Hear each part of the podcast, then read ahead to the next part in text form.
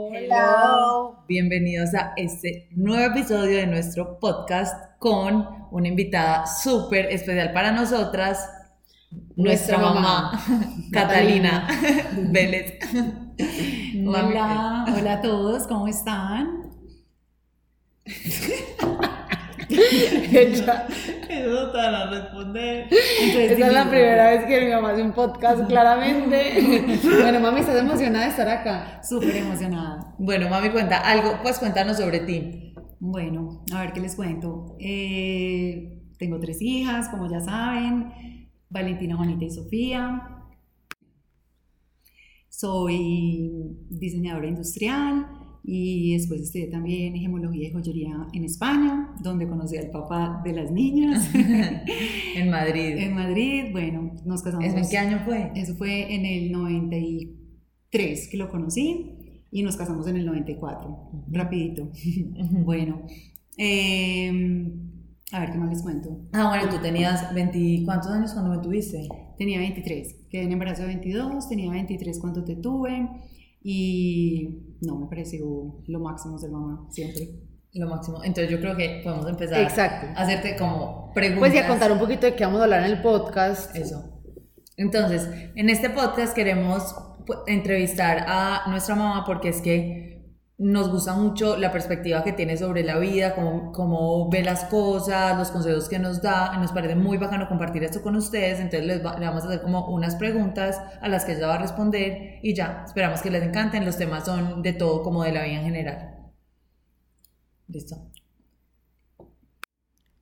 Bueno, entonces la primera pregunta eh, queremos saber cómo era tu vida, cómo era tu vida a la de nosotras. Pues yo soy Juana, tengo 26 años y Valen tiene 27, o sea, muy parecido. ¿Cómo era tu vida en ese momento?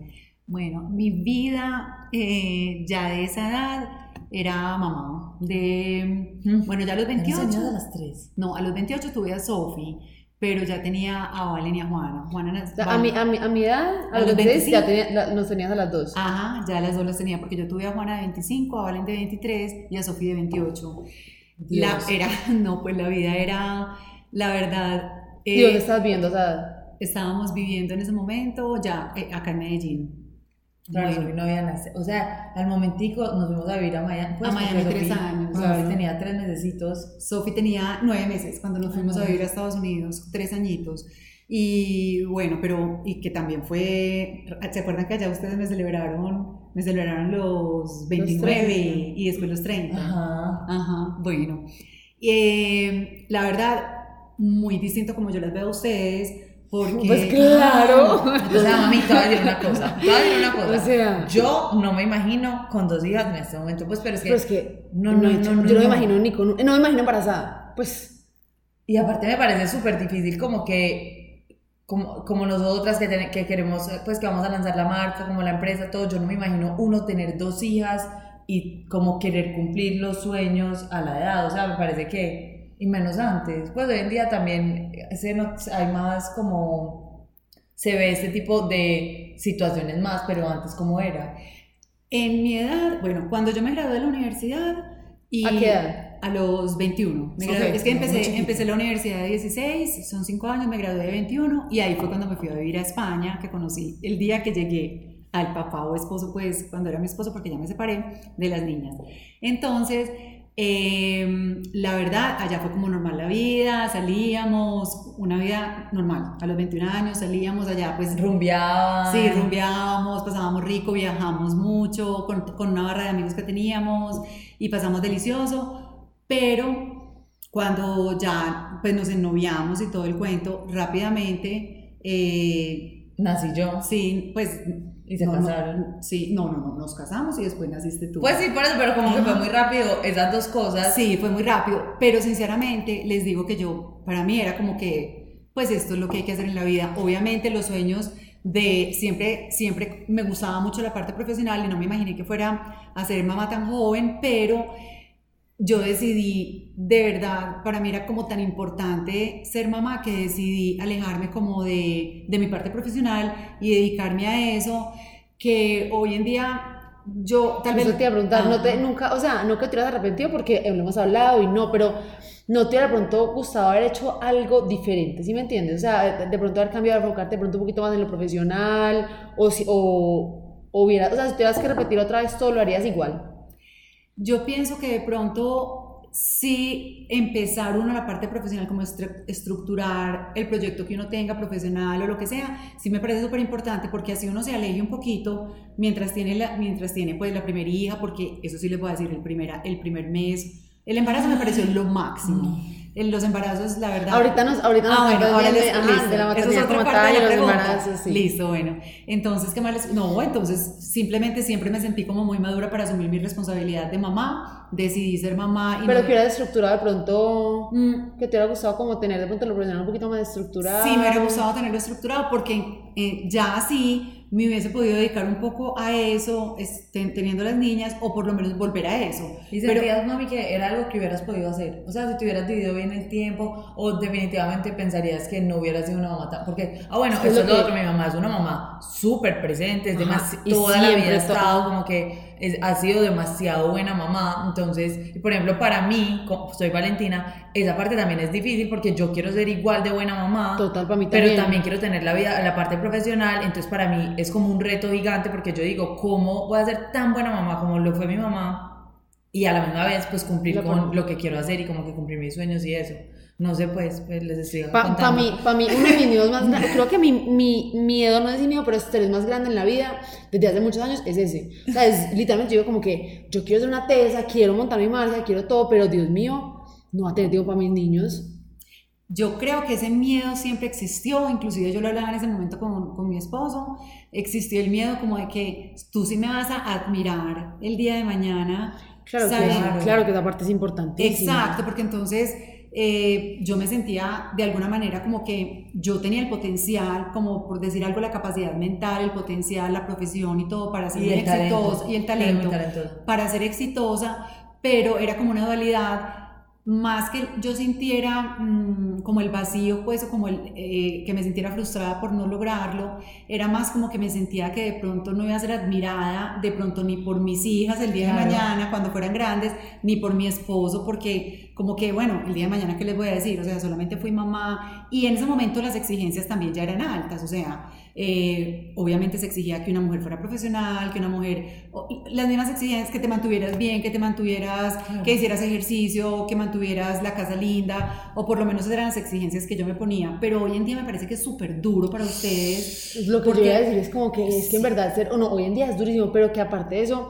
eh, pues ser una stay at home mother, una mamá, una ama de casa, pero y una mamá muy buena, lo que decías es, en verdad, lastimosamente, no es admirado como debería ser admirado. Porque o sea, no es ni valorado, o sea, no es valorado como debería ser valorado, y aún no lo admiran por eso, sabiendo que es una, o sea, es, es una labor impresionante, es dificilísimo. Eso, es, yo quiero decir algo, por ejemplo, mis papás son separados, ¿cierto? Y yo muchas veces digo, Dios mío, es mucho más difícil ser mamá que cualquier otra cosa, o sea, ser mamá o papá que cualquier otra cosa de estar presente porque igual te toca vivir situaciones, dar consejos, o sea, cargar con muchas cosas como tener un sufrimiento constante que pues que no lo puedo, o sea, que si eres un papá presente y que estás ahí, lo tienes, si no, no, pero... Compartido, lo podría uno sí, uno lo podría compartir. Sí, sí, pero esa parte es verdad, como que yo decía, entonces al final de la vida uno como que qué logró. Yo veo pues obviamente, las veo a ustedes obviamente y yo digo, ese es el, para mí es el mejor premio del mundo, yo las veo y yo digo, Dios mío, gracias a Dios no tengo un solo minuto donde yo diga, me arrepiento de no haber estado ahí porque estuve, estuve presente, son unas niñas muy educadas, bueno, por lo menos yo, pues, no sé, o sea, lo digo yo que soy la mamá, pero yo pienso que son unas niñas muy educadas, son unas niñas muy juiciosas, muy, muy organizadas, muy disciplinadas en todo, en la alimentación, en el ejercicio, en, en, todo lo que la vida les exige, pero sin embargo, siento que todas estas redes y toda esta presión y todo eso hace que sea más duro todo. O sea, la presión para una mujer es... Uno nunca es suficiente. Exacto, me parece demasiado como overwhelming. Llega un o sea, es demasiado overwhelming. Sí, sí, pues llega un punto en que entonces sí, me, me, Que todo es perfecto. Que todo tiene que pues todo se muestra, o sea, todo se muestra perfecto y eso es lo que, es lo que uno cree y lo que... Y, pues, y todo es como infinito. O sea, nada suficiente. Eh, nada suficiente. Entonces, eh, no sé, voy a empezar desde lo más bobo, pero... O no. O empiezas una carrera, por ejemplo, y te graduaste, pero entonces tienes que hacer yo no sé qué, yo no sé qué, yo no sé qué. Y entonces ya la gente que estudia lo mismo que tú, aparte de eso, no se especializa solo en eso, sino en otros ámbitos porque lo complementan. Entonces ya por el lado laboral eso, aparte de montar una empresa y tan, tan, o montas una empresa, y la empresa es retesa, pero no, siempre más, más, más, tiene que ser mucho más, o entonces montas otra cosa y si la vendo entonces tengo que mandar otra, o sea. Y estoy hablando también hasta, por ejemplo, de, de la ropa, entonces siempre es más. Ah, entonces, por ejemplo, ya te toca postear en Instagram, entonces ya la ropa no la repites, entonces te toca comprar más, gastar más, o sea, en verdad, la exigencia es alta. Y aparte es una mezcla de exigencia con que hoy en día todo es demasiado alcanzable, pues todo está literalmente, o sea, digamos con rápido, todo está en un botón o todo online, o sea, uno entonces una cosa que nada es suficiente y todo está al, pues, al alcance de las manos, entonces... Sí, se vuelve un tema súper difícil, me parece que... Y fuera de eso, mantener la parte emocional estable. Ay, mami, porque entonces tienes que estar emocionalmente pues, bien. Pero yo quiero decir algo, yo, no me imagino, uno, como mi mamá, con tres hijas, sola. Bueno, después tenía ayuda, pero yo pienso como cuando vivimos en Miami, que es más soledad porque digamos que uno vive cerquita de la familia y puedes tener ayuda de los papás, de tíos y eso, pero yo me imagino ese momento y yo lo que pienso es que duro pues, físicamente, pero yo digo que duro mentalmente, o sea, tienes que cuidar tres niñas que no se callan, pues que son muy lindas y todo, pero ajá, y el esposo que llega de trabajar, que la que cocinar, que la casa, que yo no sé qué, o sea, que todo, que la casa sea linda y organizada, que tengas flores, que sea, que, o sea, que fuera eso que es estar bien para el marido, porque es que las exigencias hoy en día también es o sea, el hombre, el hombre no, pues de verdad que obviamente con todo, con Instagram y con todo, y yo también, y yo las mujeres están... Yo también siento, yo le pongo una cosa, yo a mi mamá nunca en la vida la había visto desarreglada. Ah, no, o sea, yo pues pero yo me despertaba, puede ser a las 7 de la mañana un sábado mi mamá ya estaba maquillada y yo decía, no entiendo. O sea, no, pues, o sea, literal. yo, tampoco, no, es verdad, pues, mi mamá es como que, si mucho, no la veía de pronto el domingo a las 10 de la mañana acostada en la cama y conversando y ya, pero eso es lo más desarreglado. Pero si se paraba en la cama, estaba arreglada arreglada y divina, pues. Y aparte, a veces súper sencilla, pero divina siempre. Tan linda. Que mami, que fue, que ha sido, pues, que, ha sido lo más duro de, de, tener hijos. Pues, de la crianza. De la crianza. Eh, yo creo que tener el punto medio, saber cuál es el equilibrio entre uno ser justo, ser consecuente con las reglas y no llegar al punto en que también sea demasiado estricto, exigente, perfeccionista, porque, porque uno quiere que los hijos, obviamente, y que su vida sea perfecta, pero volvemos a hablar de lo mismo, eso no está, no eso no está es la perfección. Exacto, que es la perfección. Entonces, son ideales que Pero digamos eso, pues que eso es lo más difícil, pero también, aparte que para ti es lo más difícil, tampoco uno nunca sabe.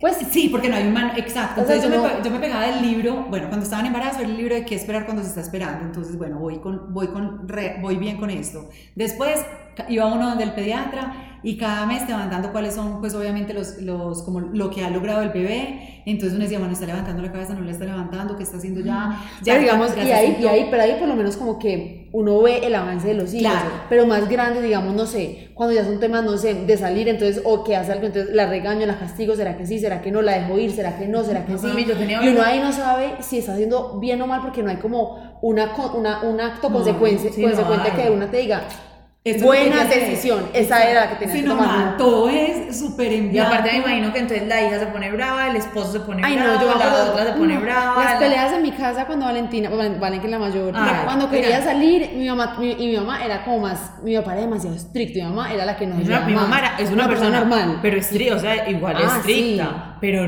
normal pero, en comparación de mi papá, es que ustedes no entienden, a mí no me dejaban hacer nada. Y cuando les digo nada, es nada. Era cada viernes en casa, en mi casa, Valentina llorando yo que nunca le dejaban salir. Pero es que puedo decir, o sea, no me dejaban, como que tenía que ir a una fiesta y volver a las 8, pues básicamente. y yo decía, pero no entiendo, son las 7 y no he salido, ¿cómo voy a volver a las 8? ¿Me pueden dejar hasta las 10? No. Y yo, pero, y unos no 15, más tiempo. No, unos 15 hasta las 12. Y yo, papi, hasta las 12, es que tú no das que los 15 listo, pero es un lugar cerrado, no pasa nada, no hay peligro, están los papás, o sea, yo decía como que no entiendo, es que no me parecía justificable. Muy duro. Y entonces las peleas eran tenaces, pero mami, yo te iba a preguntar algo ahorita, y es, tú cómo, o sea, yo, a mí también hay algo que me parece súper difícil de ser mamá o papá, y es que uno no se culpa. O sea, cada vez que los hijos se equivocan, uno se culpa. Uno dice, ¿yo qué hice? Pues yo creo ¿yo qué hice para que actuara así? Cuando, o, que pude haber hecho, o que para pude haber hecho para que no fuera así, pero, que hoy uno lo piensa y uno dice, pues es que obviamente eso no, no, pues no, en una mente racional eso no, pero yo creo que uno sí siente eso, ¿cierto?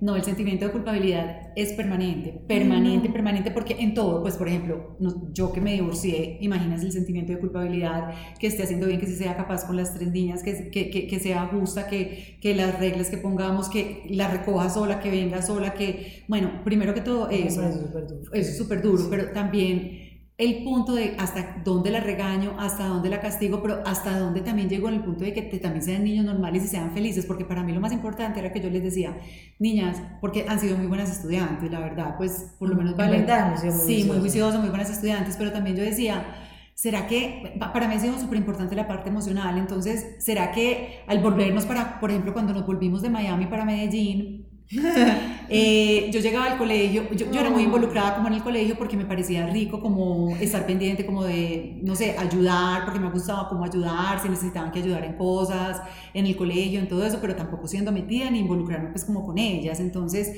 eh, cuando yo iba al colegio y veía, por ejemplo, Valen se integró más fácil, entró en tercer grado. La verdad, yo estuve amigo desde el día uno. Tenía pues. ocho añitos, entonces se integró más fácil, pero por ejemplo Juana estaba en esa parte en que había salido de kinder, entró a primero y era súper, y Juana súper, había llegado ya leyendo, escribiendo en inglés, en español, todo eso, y los niños de su clase no lo hacían. Ah, bueno, y aparte que Juana súper inteligente, o sea, siempre fue como que más, o sea, siempre fue como... Exacto. Entonces me dice la directora del colegio que si la cambiábamos para un, para un año más grande, que Juana estaba con demasiadas habilidades, estaba pues en la edad que era, pero que ella, y yo, y yo salgo y veo a Juana en el recreo, y está sola parada ahí, y yo, a mí, les digo, o sea, el colegio de las niñas quedaba como en, en el alto, como subiendo la montaña yo me bajé manejando y yo lloraba y yo decía, ¿qué hicimos? ¿Cómo nos vinimos para acá? Estaban bien en Miami. o sea, yo, yo, decía, yo solo quiero que sean felices.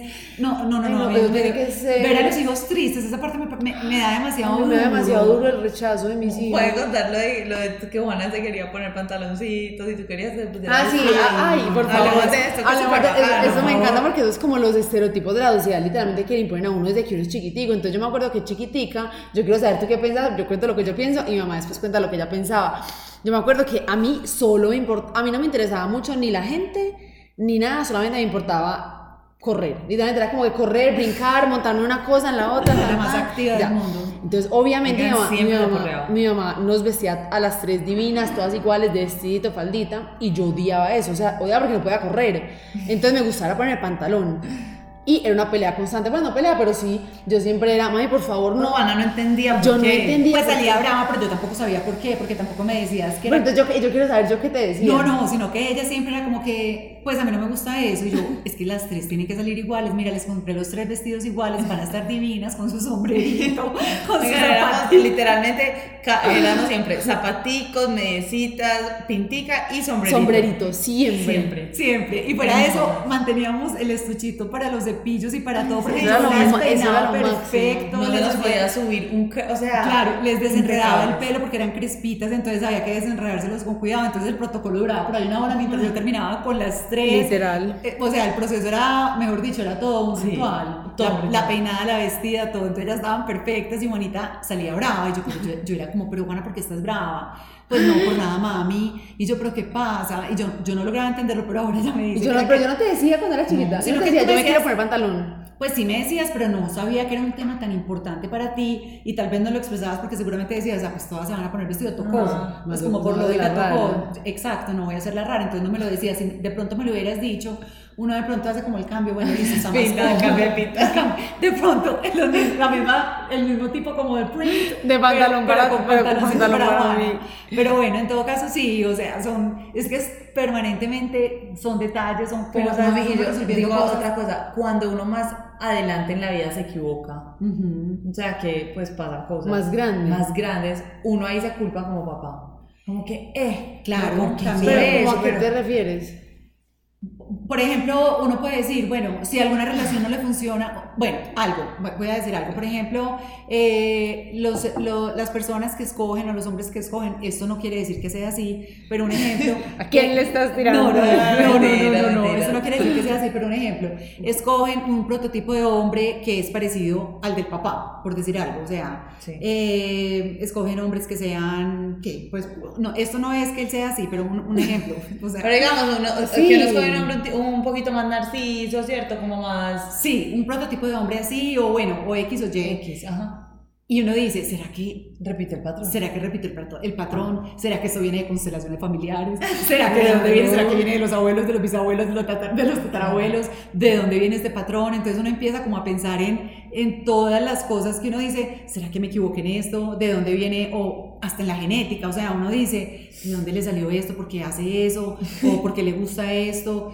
pero, pero pues tampoco, y uno se puede enloquecer obviamente pensando en todo ese tipo de cosas, pero bueno, la vida uno tiene como que dejar porque es que, pues también, no, todo el mundo viene en la vida a equivocarse y de eso aprendemos, entonces también es como papá entender que, uff, ah, no, si uno pues, se llena de mil pensamientos, si, no, si uno en verdad piensa si uno como papá que las cosas son culpa de uno, pero es que yo creo que es pero difícil sí porque uno se debe culpar un montón. Claro, si fui, lo que yo digo, si fui muy estricta o si fui, yo creo que yo, yo creo que yo en eso no me lo culpo tanto porque pues yo sé que yo fui como muy, pero sí me da como, a veces, por ejemplo, en las clases, por ejemplo, que tú me dijiste un día, mami, no quiero seguir compitiendo en tenis, o Valen, por ejemplo... me da, un, me da un estrés horrible. Yo, no quería yo lloraba todas las noches del estrés de, de, competir Oiga, yo no quería estar en banda. Cuéntales, por favor, esa historia de banda. sí. Yo no quería estar en banda, entonces de quinto a sexto me tocó estar en banda porque mi mamá decía que los niños juiciosos estaban en banda. Y yo dije, bueno. Tocaban, instrumentos, claro. Entonces yo, oigan, yo tocaba el clarinete. No sé si ustedes saben qué, si no, búsquenlo en Google para que se mueran de la risa. y entonces, obviamente. tocaba el corno. Los de banda. ¡El corno! Y Sofi también una cosa delicada. Los de banda éramos súper... Pues, no yo en verdad nunca fui rechazada, pero los de banda pues siempre eran los más juiciosos. Pero yo sí era muy nerda. Yo nunca fui rechazada porque tengo habilidades sociales, pero pero sí, sí, yo era muy, muy, muy nerda, pues, demasiado. por hasta sexto eras muy nerda. Muy nerda, o sea, yo tenía el mejor promedio de, del año. Sino que es que mi año todos eran muy nerdos, entonces sí, en todo año era distinto. Nos motivamos, era, super, era distinto. Oigan, a mí me estresaba horrible el colegio, bueno, eso no importa. Y cuando entré a séptimo, yo dije, yo no quiero estar en banda, yo quiero estar en baile. La verdad, no entiendo por qué también quería estar en baile, porque yo no bailo bien, pero bueno. Cero. Era no, más que bailas bien. No, hoy en día sí, como así, yo ya sí me sé mover, ¿qué dices? ¿Qué va? Ay, claro que sí. Pero, no, hay, pero pues, baile hip hop, o sea, tú me imaginas, yo soy súper larga, o sea, yo no soy una persona coordinada, pues, Cero, yo soy como larga. Entonces, digamos que yo bailando hip hop no vamos, pero yo prefería eso a estar en banda. Ey, entonces me salí y yo estaba feliz porque me había salido y como la segunda semana o el tercer día, no me acuerdo, me dijeron que tenía que me habían cambiado el horario, que cogiera mi nuevo horario. Y yo, ¿cómo así? Estás en banda. Y yo, ¿cómo así que estoy en banda? Y yo me había salido. No, es que tu mamá vino a hablar que te pusiéramos en banda. Y yo, ¡Ah! A mí lo que te dije. No, furiosa. Y yo te dije, bueno, listo, no. Entonces yo voy al colegio, porque pues sí. A mí tuve que estar en banda. No, pero después ya te dejaron salir. No, yo ya. sí, porque. Octavo. En octavo ya te dije. Ay, no, perdón, de verdad que. O yo, sea, yo estaba con Alejurío en banda y tocaba. Ah, sí. Alejo y yo. Y como así nos tocaba los conciertos de Navidad, todo. El día de las velitas. El día de las velitas. Ay, no, qué risa. Bueno, yo quiero saber, yo quiero saber qué consejo le darías a una mujer, pues a nosotras, a una mujer de 20 años. En nuestra edad. Ajá, nuestra edad.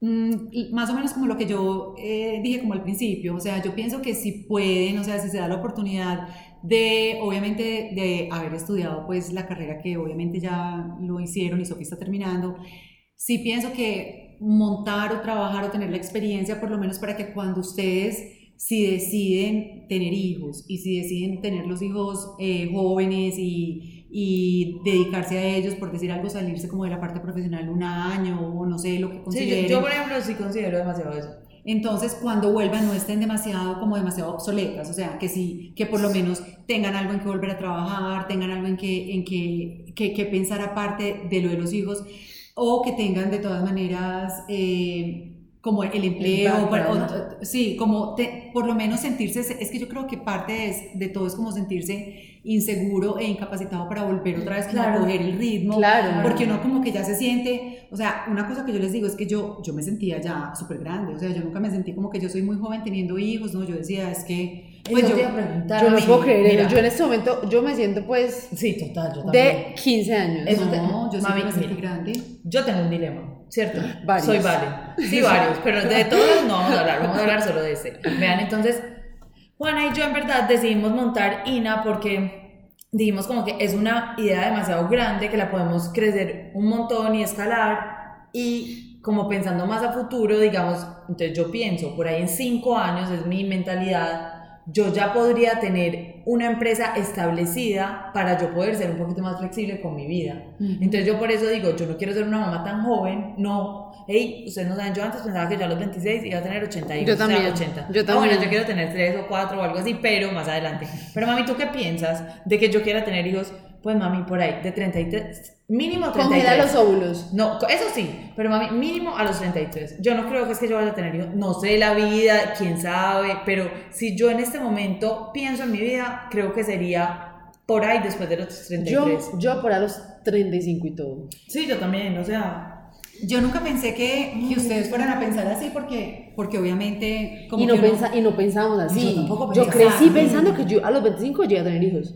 como así, Sí, yo hasta de, total. pues yo hasta de que dos años pensaba que yo a los 28, ¿ustedes qué creen? Que Que yo a los 28 iba a tener mi primer bebé. Obvio es que uno, uno crece, Pero hoy en día, uf, o sea, wow. agradezco, Dios mío, que no. Pero tú, Sí, yo so- saber, digamos, tú, pensando cuando tú tenías 33, 35, ¿cómo te has sentido teniendo hijas, hijos a esa edad? Yo pienso que eso es lo que yo iba a decir, como que hoy en día, antes una persona, por decir algo de 50 años, ya era demasiado mayor. Yo decía, yo llego a los 40 años y yo ya voy a tener el pelo cortico, voy a estar, o sea, ya voy a ser más o menos, pues así con el, el- el pelito clásico, eh, voy a estar ya pues casi que de, pan- de, de- de falda, yo no sé, de de la la rodilla, rodilla. pues como casi una abuela. Yo decía, a los 40 hago esto, a los 40 hago, hago esto, pero yo hoy en día veo que el mundo se ha ido también, la edad se ha ido como, como corriendo. Claro, el promedio de, el, el- el promedio, bueno, el promedio de vida ya es mucho más alto. Exacto, pero fuera de eso también la gente es más vital, la gente tiene como, en- es diferente una mujer de 33 años. De Sí, o sea, si ya la a- mentalidad es como que no, no estás vieja, estás joven. Exacto. Y una, una niña a los 20 no tiene por qué estar casando. Pues como que es lo que dicen, como que cambiemos lo que se viene pensando. A los 20, 30 estás apenas pensando qué quieres hacer en tu vida. O sea, montando un negocio. O sea, es que si tu cerebro apenas se termina de desarrollar completamente el de la mujer a los 25 años. Sí, Exacto, sí. finalmente Claro, estás... sí. Y, y puede que por eso haga O algo de ahí se termina de Y la 25 verdad es que pasan tantas cosas, o sea, de verdad, que yo siento que, Dios mío, a mí donde yo hubiera tenido hijas a los 22, pues obviamente eso es, es uno, todas las vidas son distintas, pues hay gente que tuvo hijas a los 22 y es feliz y lo que sea, pero Claro. yo hoy en día digo, he aprendido tanto y he cambiado tanto de la persona que yo soy que yo no sé yo cómo hubiera creado unos hijos a los 22. No, es que a mí me da una risa porque, bueno, nosotros nos conocimos, pues obviamente, como les conté en España, pero cuando nos vinimos para Colombia, entonces Ah, la vida era muy distinta, porque Cuenta, cuenta. allá éramos casi que, pues yo estaba, como les conté, estaba estudiando y Carlos Mario también estaba estudiando, entonces, eh, pues haciendo los posgrados, entonces, eh, como teníamos, Claro, vivíamos de la era- que nos mandaban los papás, éramos claro. casi... Roommates, pues, no roommates. No, no vivíamos... Ah, bueno, no Ah, bueno. juntos, pero casi como que compartían, o sea, como un amigo. pues, Eso, cuando salíamos a comer, como una pareja equitativa. Exacto, y allá la, la mujer, pues en España en ese entonces, que era en el 93, 94, la mujer ya estaba como muy pareja con el hombre. Ajá. O sea, eran como que muy igualadas, como por la parte feminista y todo eso. Entonces nosotros salíamos, cada uno opinaba, pero cuando yo llegué acá pagaban y también. pagábamos las cuentas parejas, bueno, cuando yo llegué acá era como que no me voy para una cabalgata con los amigos porque tenía una barra de amigos muy queridos a los cuales adoro todavía, la verdad, nunca tuve problemas con ellos, muy queridos, pero era muy charro porque siempre era como que yo tenía, yo de 23 años, era casi, la- me decían Doña Katy, o sea, yo era la mamá del grupo y todos eran de 24, 25, pues 26 Y años. Qué locura, entonces, Doña Katy. Doña Katy, entonces yo les organizaba los paseos, la- los mercados, el trago que se iban a tomar. Obvio. Yo les organizaba. Todos y se iban ellos. El menú, todo. Ah, ¿cómo así? ¿Y si iban ellos? Ah, no, claro, muchas veces les hacía. Ah, no. Ay, yo ey, les- Ey, les yo hoy en día a duras penas cuadro algo yo y yo voy. Ah, no, pero total, o sea, les, les empacaba, si se iban a, una Ah. cabalgata, les empacaba el manguito con limón y Ay, sal que a cada ay, no, uno, sanduchitos. querida. Oigan, mi mamá lo Ey, mi mamá es lo máximo, Pero de o verdad sea. que tenemos la barra tan alta que yo no sé ni siquiera si la- yo la quiera alcanzar. No, o yo sea, no, o sea, no, admirable no, en no. ese sentido, pero, Pero fue muy un duro porque es una presión muy, muy grande para uno, yo Sí, creo. Claro, Mm. pero era un shock porque de todas maneras era un cambio de vida completo porque era como Imagínate, que uno quiere en hacer feliz a mi esposo claro.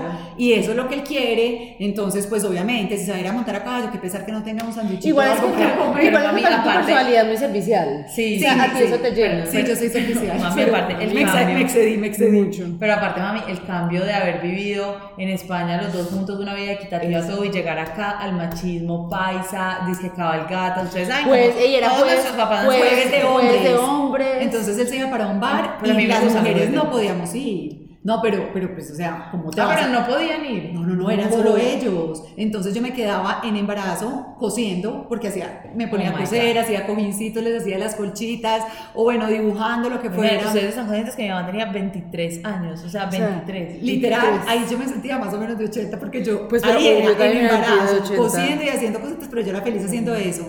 Y ya cuando llegaba él, yo estaba obviamente súper arreglada y todo eso, llegaba ya aprendidito des- eh, de- con los amigos y ya de ahí nos íbamos a comer. Entonces, acuérdense que estoy en embarazo, de ahí ya salimos a comer, ellos parrandeaban porque, o sea, yo les voy a decir, hasta las 5 de la mañana, creo que el día antes de tenerlas a todas, éramos, pues, más o menos, ah, no se acuerdan, Ju- Juana, contigo, que yo tuve que decirle al papá, porque se le acabó la pila, o a mí, Ah, pasar por el bar a decirle que ya iba a tener a Juanita, porque se adelantó un poquito, pues él me había llamado obviamente antes y yo le había dicho, no, estoy perfecta. Pero bueno, era, era muy charro porque era muy distinta la sociedad a lo que habíamos vivido allá y era la familia, la, la familia era demasiado importante acá y también opinaban, opinaban, no, vamos para tal parte. Entonces dejamos de ser como una pareja que nos habíamos conocido en el exterior a integrarnos a una cantidad de reglas. De acá un- un- una pues, demasiado machismo, demasiada gente. Demasiado, O sea, sí. mil cosas de una sociedad que era completamente diferente. Claro, y fuera de eso tratar de estar bien, de encajar, de, de uno, que, que también era súper importante, pues como era un, como era un- Bueno, y ya que estamos acabando, para acabar la última pregunta, eh, mami, ¿qué es lo mejor, qué ha sido lo mejor de ser mamá? Ay, no, todo, todo, o sea, con lo duro, con las enfermedades, con las cosas duras, pero la satisfacción de ser mamá no tiene nombre. Es, yo no sé, es algo tan, tan lindo. Obviamente respeto mucho a la gente que no quiera tener hijos, Eso porque también genera mucho estrés, o sea, ser mamá es una entrega absoluta por la otra persona, es sentir que, bueno, les voy a, les voy a decir, yo fui mamá obviamente con Valen, ¿cierto? Mi primera vez. Y yo, eh, pues el embarazo fue perfecto, obviamente, los cambios, pues que, que, que, que uno se ve muy raro, pues sobre todo tan joven uno viéndose esa barriguita. Ay, no, es que eso. tenemos, que tenemos que hacer un podcast que viene más adelante del embarazo también. Claro, exacto. cuentes- Porque igual fueron tres embarazos, que nos Sí. todo, bueno. Pero, pero finalmente yo pienso que lo disfruté mucho, yo me sentía muy feliz como de, est- de estar en embarazo cuando nació Valen, el parto no fue un parto fácil, que después si quieren también Ay, hablamos sí. del embarazo y del parto. Entonces, eh, yo, yo, normal, yo, yo estaba muy angustiada, muy estresada, entonces literal era toda la noche pendiente si, si, si está respirando, si no está respirando, si, si quiere tomar, si, si está llena, porque yo no sabía si quería tomar más lechita, pues porque obviamente está la cosa de que la tenía que alimentar, entonces yo la alimentaba, pero como había sido el parto difícil, ella pues no era que dormías mucho. Bueno, en todo caso, les digo que yo me puse súper ansiosa y era súper duro porque lo que más sentí es, Dios mío, es que hoy hay una persona que depende su vida de mí Claro. y eso yo no lo había sentido nunca Claro. porque tú tienes la pareja desequilibrada, tú tienes los papás y casi que ellos te Claro, protegen. no, pues solito no sobrevive. Exacto, los amigos, pero saber que esta persona, o sea, nació de ti, pero depende de ti. O sea, la, tú, yo si, creo que si no tú no lo toda la vida, no. es impresionante. Es un chocito que a uno nunca se le quita, es una cosa que siempre está en el estómago. Como dice cuando- la tía. Sí, cuando uno está- dice, es una, o sea, la verdad, tener hijos es muy bueno, pero es, es una angustia. Pero ya ahora que ustedes están grandes, yo esa angustia no la siento y yo lo disfruto mucho, pero sí cuando, están, cuando estaban chiquitas yo decía, yo sí seré capaz, o sea, esta persona sobrevivirá por los cuidados, o sea, yo seré capaz de mantener a esta persona No, bien, eh, que, que, respire, que todo sea, y como había leído tanto sobre cómo eran los embarazos y cómo era todo, sabía lo de la muerte de cuna, la, muerte súbita, no sé qué, que sea, sabía todo, entonces tampoco quería que pasara nada. Sí, la verdad es que yo creo que un poquito hay que tomarlo más relajado, sí. porque sí, creo que mi perfeccionismo no ayudó. sí, es verdad, pero no ayuda mucho y aprender a manejar también que pues igual tienes al marido también y lo tienes que atender y tiene que estar también tranquilo y contento. Entonces, tres. Pero y igual vale una cosa, yo en embarazo no voy a atender a mi esposo. No, en el embarazo que, que, obviamente... Y tampoco con mis hijos chiquitos. No, pero igual, pues, pero igual... no, que me atienda él. No, pero igual, de todas maneras, pues sigue, ellos también necesitan, pareja, porque ellos también sienten que hay alguien que ocupa un poquito el lugar. Hay, hay también una, sí, pero entonces también eh, hay que tratar de manejar. Es que, es que, es que la vida es un equilibrio. La vida es un equilibrio. De los, no me las doy a celos de los, un poquito. No son celos, pero pueden pues sentirse un poquito como. Pueden sentirse un poquito como. Olvidados.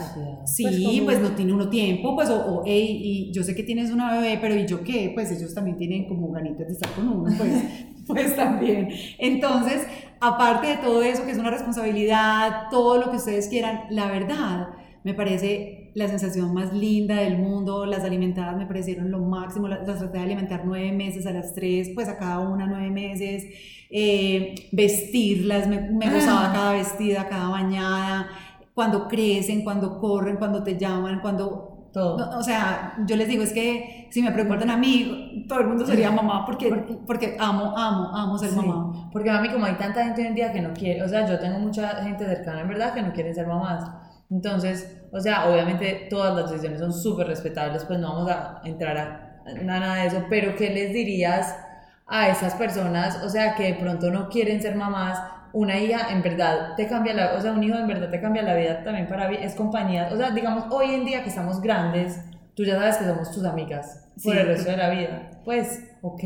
Le cambia la vida a uno, o sea, 180 grados totalmente, es, es es que es, primero que todo, es el corazón como con una sensación de, de que está como una plenitud absoluta donde tú estás y tienes a tu bebé al lado, pues ya como que uno dice, o sea, la vida vale la pena vivirla así.